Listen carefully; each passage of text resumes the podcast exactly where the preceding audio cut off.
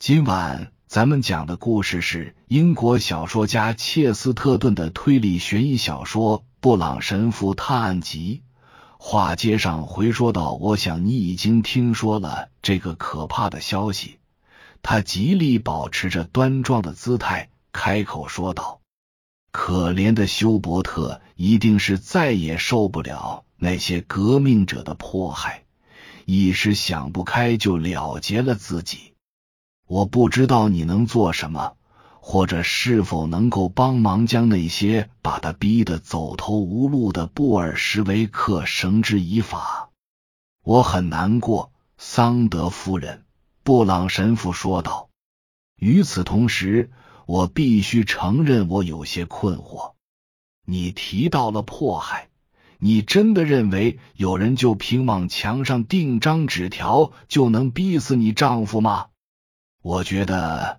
夫人愁眉苦脸的答道：“除了那张纸条，他们一定还做了别的事害他。这说明人有时真会犯傻呀。”布朗神父忧伤的说：“我从来就没想过他会如此违背常理，选择以死来逃避被害。”我知道，他忧郁的凝视着神父，答道。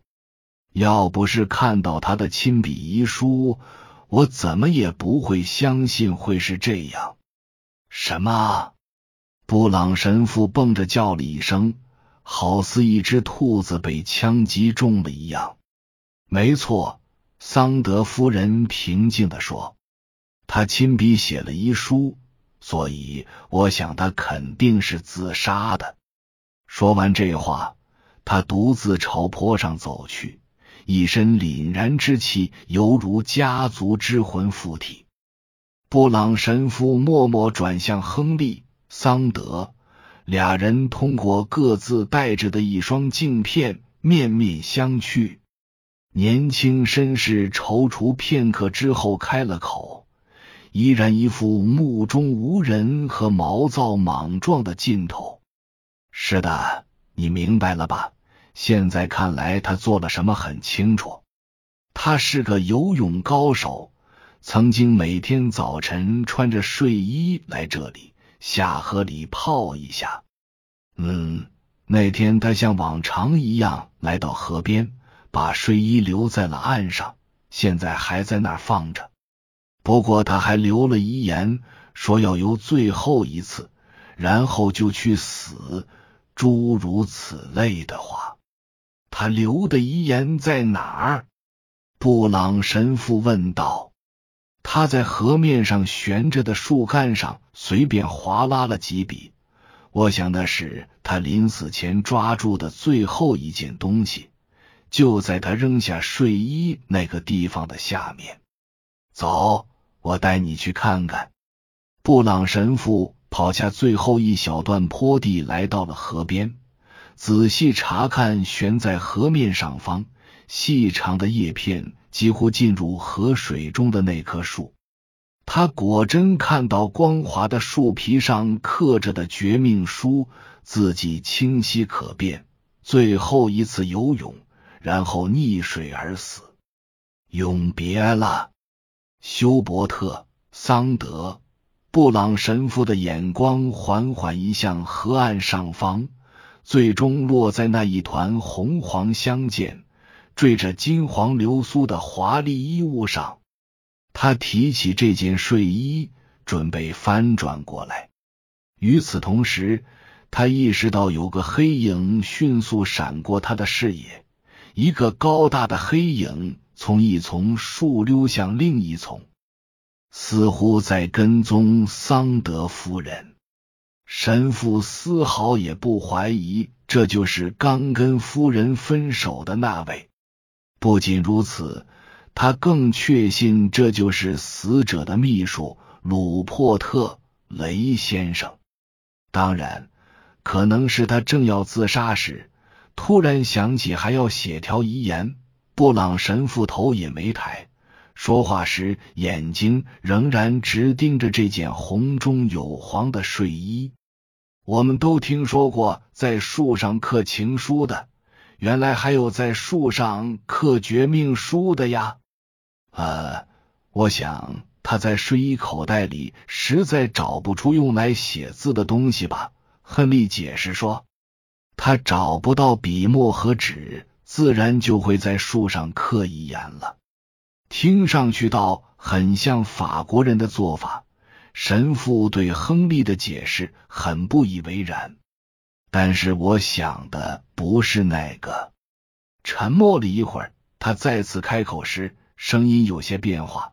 实话告诉你吧，我在想，就算一个人面前摆着一堆笔、击夸脱墨水和几领白纸，他是否仍然有可能在树干上刻字？亨利倏然变色，直愣愣的盯着他，架在尸鼻上的眼镜都挪了位。你这话是什么意思？他劈头问道。哦，布朗神父不紧不慢的解释道：“我的意思不是说邮差一定会扛着木头当信送，或者说你想给朋友写封短信，就在松树上贴张邮票。他一定是在某种特定类型的处境。事实上。”他一定要有某种偏爱以树传信的特定类型的人才行。但是，考虑到已经具备了这两种条件，我就再说一遍，他还是会选择刻在树上，即使存在像一首诗里所说的情形：如果白纸大如这个世界，墨水多如汪洋大海；如果墨水是川流不息的河水。钢笔和领管笔是大片森林。神父稀奇古怪的想象，明显让桑德感觉有点毛骨悚然。不知是因为他无法理解神父的那番话，还是因为他开始毛色渐开。你看，神父一边说，一边慢慢的将睡衣翻了过来。